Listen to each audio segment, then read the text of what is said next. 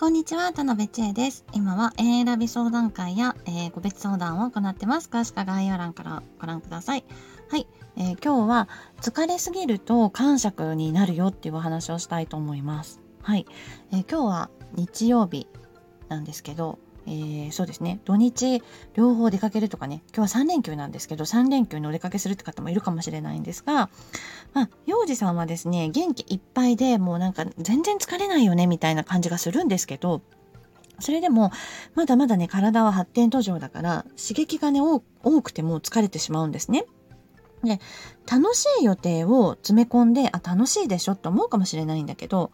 その中にも、まあ、外でね何か出かけることがあればまあちょっと静かにしてなきゃいけないとかね並ばなきゃいけないとかねやらなきゃいけないこともたくさんあるしそういったね我慢が溜まってモヤモヤするっていうこともあるんですよ。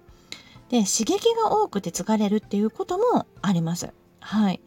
で生活のペースって本当にすごい大事なんですよね。自由にぼーっとできる時間でお心が落ち着くのではい。でこれってあの幼稚園保育園でも一緒でやらなきゃいけない時間が多いと疲れるから本当にモヤモヤしちゃうんですよねそのせいで。で、えー、自由保育型の園で遊びが多い園だと例えば1時間だけ課題がありますと。例えば工作とか運動とか音楽ね。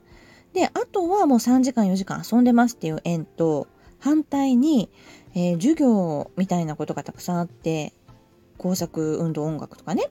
えー、詰まってて1時間だけ朝の1時間だけ自由時間ありますよっていう本当に学校みたいな縁はもうまるで違うんですよね。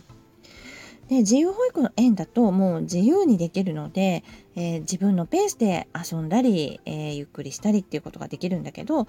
えー、一斉保育がの時間が多いとその中でやらなきゃいけないことたくさんあって疲れちゃってもうモヤモヤ感触溜まっちゃうっていうことがあるんですよ。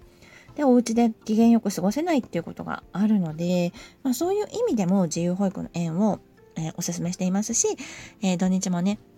刺激が多すぎない程度にお疲れとか、えー、遊びをねコントロールしながら過ごすっていうこともおすすめしています。